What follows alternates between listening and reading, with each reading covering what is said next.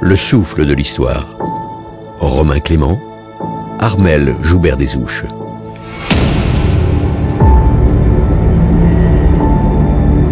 Le chemin parcouru par Bonaparte pour devenir ce sauveur de la République sera long et semé d'embûches. Rien ne le prédestinait au départ à ce destin hors du commun.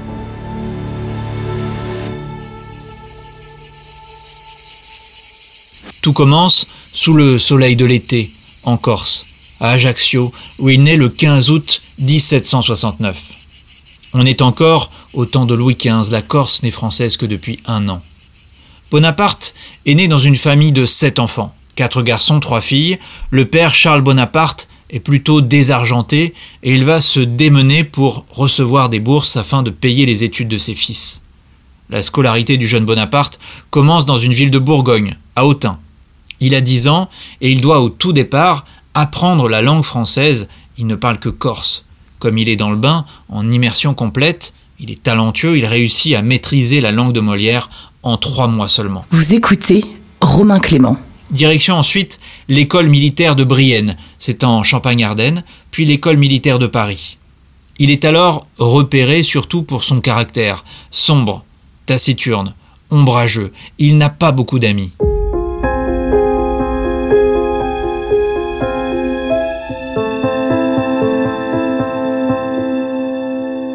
Physiquement, il n'est pas immense, il n'est pas tout petit non plus, 1m68. C'est un grand lecteur, les auteurs de l'Antiquité, Machiavel, les philosophes français des Lumières comme Rousseau. Bonaparte, à la fin de son école militaire, est artilleur, lieutenant en 1785, quatre ans avant le début de la Révolution.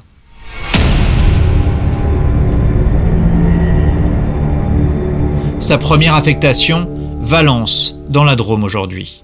Il y aura aussi Lyon, Douai dans le nord, Auxonne en Côte d'Or. Au moment où il sent, car il a du flair, que la révolution approche, Bonaparte perçoit que les événements vont lui être utiles. Le jeune lieutenant en est certain, il est appelé à un grand destin. Au tout début de la Révolution, Bonaparte rentre en Corse. Il est élu officier de la garde nationale, mais la garde est alors commandée par l'homme fort de la Corse, Pascal Paoli, fervent nationaliste, qui ne va pas tarder à engager une insurrection anti-française sur toute l'île de Beauté. Bonaparte comprend que son destin dépasse la Corse et de loin. Il n'est plus un fervent nationaliste, il est plutôt jacobin, tendance montagnarde. Le souffle de l'histoire. Les montagnards sont souvent considérés comme les plus radicaux des révolutionnaires. Marat, Danton, Robespierre sont issus de ces rangs. Mais Napoléon saura souvent passer entre les lignes, être d'un clan tout en laissant penser aux autres qu'il est aussi du leur. Dès 1792, il retourne sur le continent avec sa famille et c'est là que le jeune officier va commencer à s'illustrer. Premier fait d'armes, à Nice, où il est de la répression contre les fédéralistes marseillais. Deuxième fait d'armes, le siège de Toulon en 1793. Il dirige l'artillerie et décide avec audace de reprendre la ville où nombre d'Anglais avaient trouvé refuge. Les royalistes avaient livré la cité aux Anglais. Bonaparte est récompensé et devient, à moins de 25 ans, général de brigade.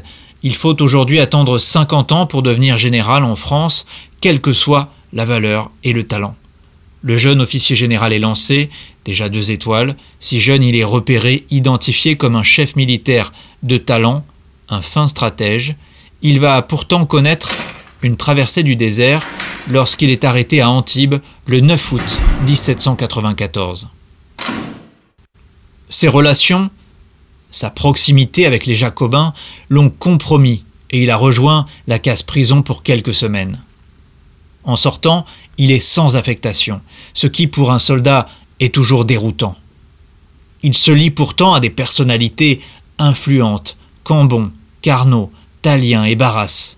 Bonaparte va devenir l'homme de Barras, et ce dernier fait appel au jeune général pour réprimer une insurrection royaliste.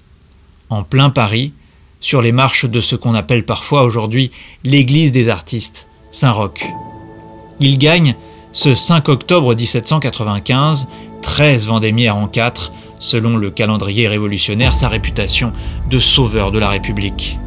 Cinq mois plus tard, le général épouse Joséphine de Beauharnais, mais Barras ne lui laisse pas réellement le loisir d'organiser un voyage de noces.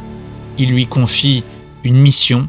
Le jeune marié doit se préparer une nouvelle fois au combat. Bientôt la suite de l'épisode dans Le souffle de l'histoire.